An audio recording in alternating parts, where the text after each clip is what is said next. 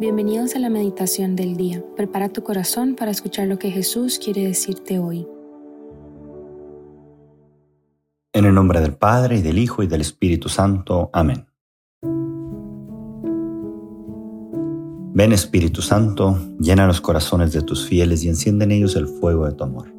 Envía tu Espíritu Creador y se renovará la faz de la tierra. Oremos, oh Dios que has iluminado los corazones de tus hijos. Con la luz del Espíritu Santo, haznos dóciles a sus inspiraciones para gustar siempre el bien y gustar de su consuelo. Por Cristo nuestro Señor.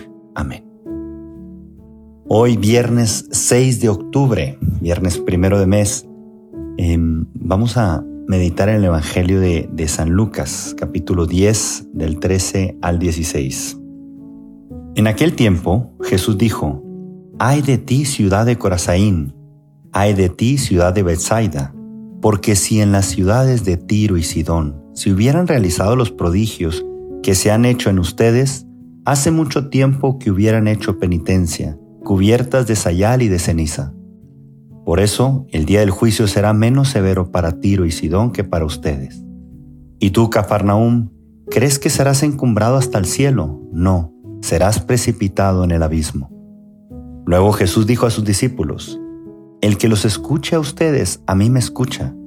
El que los rechaza a ustedes, a mí me rechaza. Y el que me rechaza a mí, rechaza al que me ha enviado. Palabra del Señor.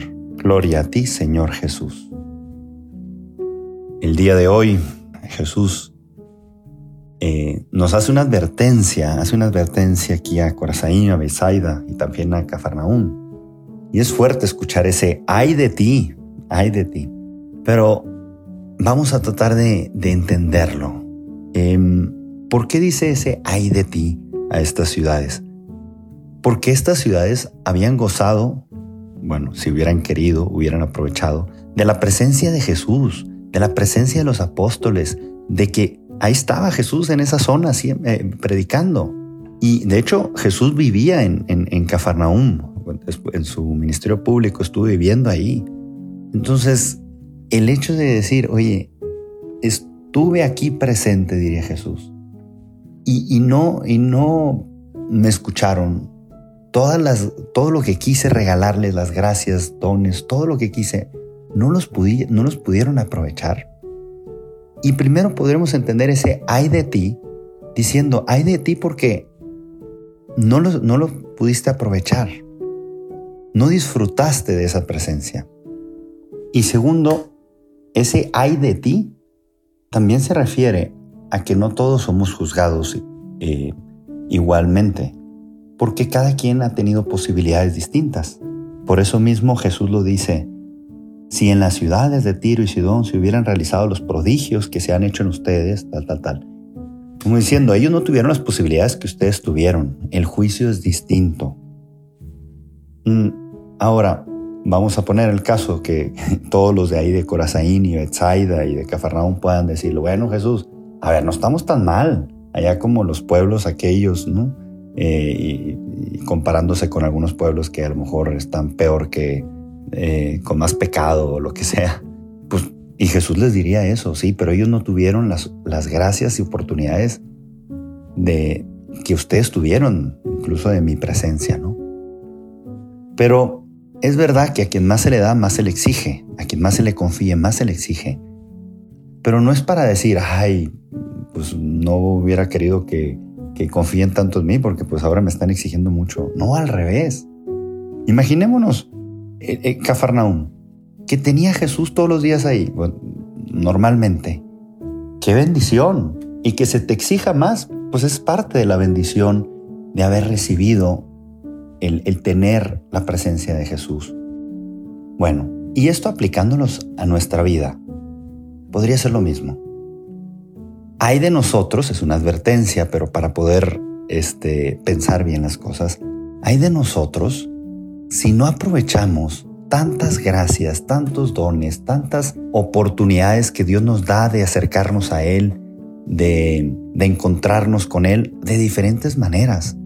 Y a veces las maneras no son como nosotros las queremos, son maneras sencillas a través de una persona que te invita a un retiro, que te invita, vamos, a adoración o, a confesarse. y, a diferentes formas que Dios va actuando en nuestra vida. Por eso aprovechemos todas las gracias, las oportunidades que tenemos de acercarnos a Él. Primero, para disfrutar de la presencia de Dios en nuestra vida.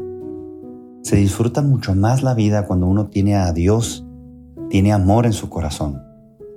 Y segundo, aprovechemos todo eso para lo que fuimos llamados a ser santos.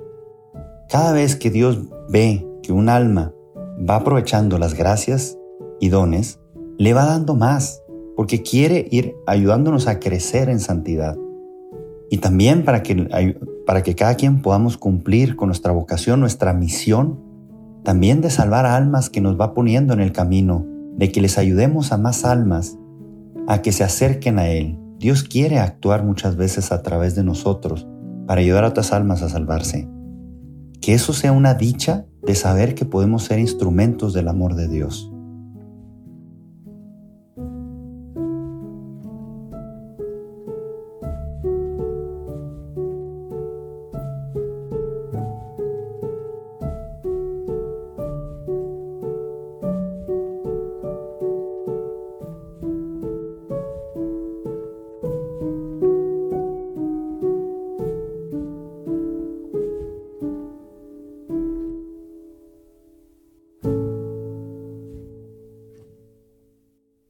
Te damos gracias, Señor, por todos tus beneficios, a ti que vives y reinas por los siglos de los siglos.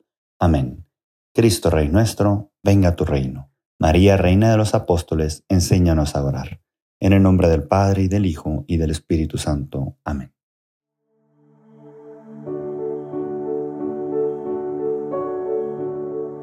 Te invitamos a quedarte un rato con Jesús dialogando aquellas palabras que resonaron más en tu corazón.